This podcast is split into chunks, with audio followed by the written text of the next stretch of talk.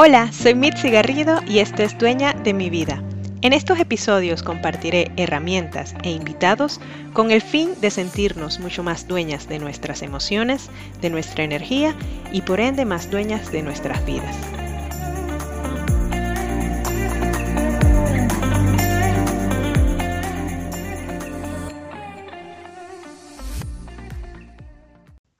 Hola y bienvenida, gracias por escuchar otro episodio más de Dueña de mi vida. Qué gustazo tenerte aquí conectada como todas las semanas. Y bueno, esta semana quiero hablarles de un tema que es muy sonado, es muy escuchado, pero muy poco hablado tal vez, y es el tema de la validación.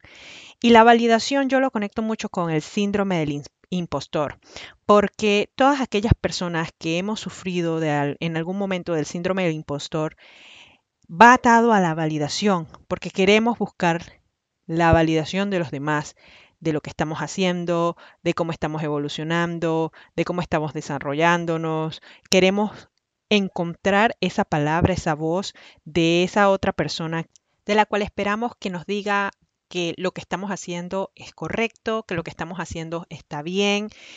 Y dejamos de lado un punto muy, muy importante y es tu propia validación tú misma te des cuenta de lo que estás haciendo, del progreso que estás dando, de lo mucho que has aprendido, de que a pesar de que eso no salió como tú esperabas, sacaste una lección y vas a tomarla para futuras decisiones similares o iguales a las que estás tomando, a las que tomaste.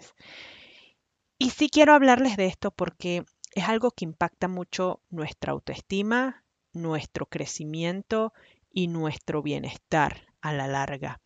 Porque si somos de este tipo de personas que constantemente estamos buscando la validación de personas extrañas o de personas externas, y olvídense de las personas extrañas, hasta de nuestro entorno, que es lo más común, de nuestros padres, desde que somos pequeños estamos constantemente queriendo complacer a nuestros papás, lo que ellos quieran, lo que ellos digan, lo que ellos esperan de nosotros y nos olvidamos un poco de lo que a nosotros nos gusta, lo que realmente queremos hacer, lo que queremos explorar como, como personas, como, como seres humanos.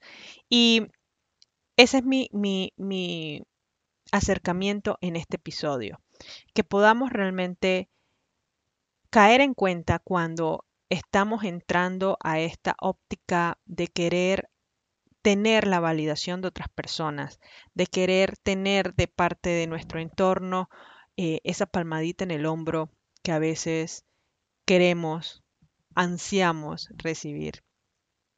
Y aquí mi mensaje es, no esperes, no esperes a tener esa palmadita en el hombro para tu evolucionar, para buscar lo que realmente quieres conseguir en tus objetivos, en lo que quieres conseguir en tu vida, en ese timeline o esa línea en el tiempo en el que tú te has colocado y los objetivos que has colocado dentro de ellas.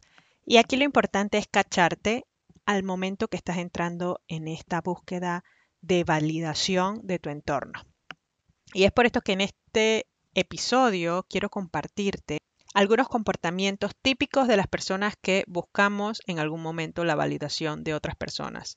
Y espero que con esto tú puedas tener una tarea mucho más sencilla de poder cacharte cuando estás buscando esta validación de otras personas.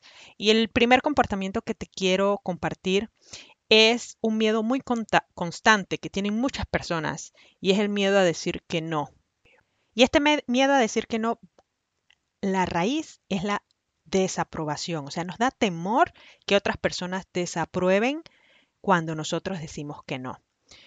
Es más, Constantemente queremos quedar bien, siempre queremos estar presentes, siempre queremos decir que sí, queremos complacer a los demás, porque eso de alguna u otra forma nos va a otorgar validación, nos va a otorgar reconocimiento. Y tenemos o nos da mucho temor en algún punto decir que no porque queremos o creemos que vamos a perder esa validación de los demás, ese reconocimiento de los demás. Y solo con el tiempo te darás cuenta que una vez seas muy, muy selectiva a lo que sí le dices que sí, te vas a dar cuenta de la importancia de tu tiempo, de ti, de tu bienestar, de tus emociones, de tus pensamientos y de lo que realmente importa.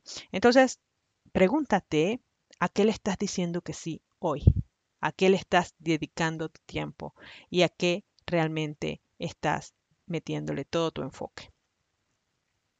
Algo que también ocurre es cuando cambias de pensar cuando ves que la otra persona a la cual tú estás buscando la validación piensa contrario a ti. En vez de tú sostener tu punto, exponer el porqué de tu punto, cambias inmediatamente tu switch en mental de lo que estás o de tu decisión o de lo que estabas comentando a decir lo mismo que la persona a la cual tú estás buscando validación está pensando u opinando. Y esto es algo también muy, muy común. Si en algún momento te cachas haciendo esto, pues definitivamente estás entrando en este mood o en este comportamiento de validación de otras personas.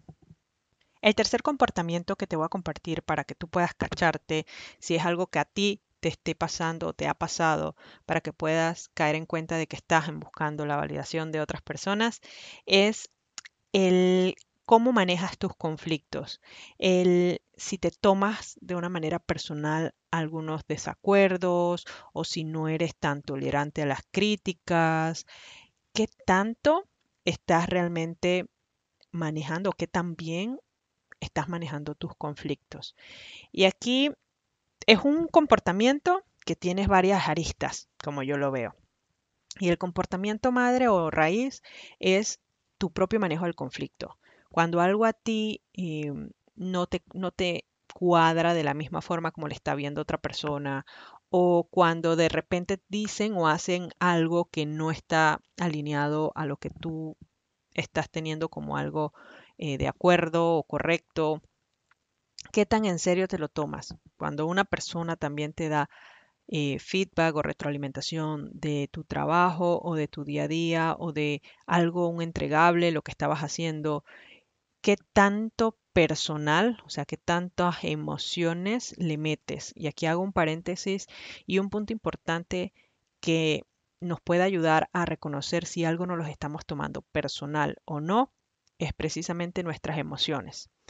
Si tus emociones se ponen tensas, si tus emociones eh, son mucho más volátiles, si entra el enojo, si entra el orgullo, si entran muchas de estas emociones, es sin duda porque pues te lo estás tomando de alguna u otra forma personal.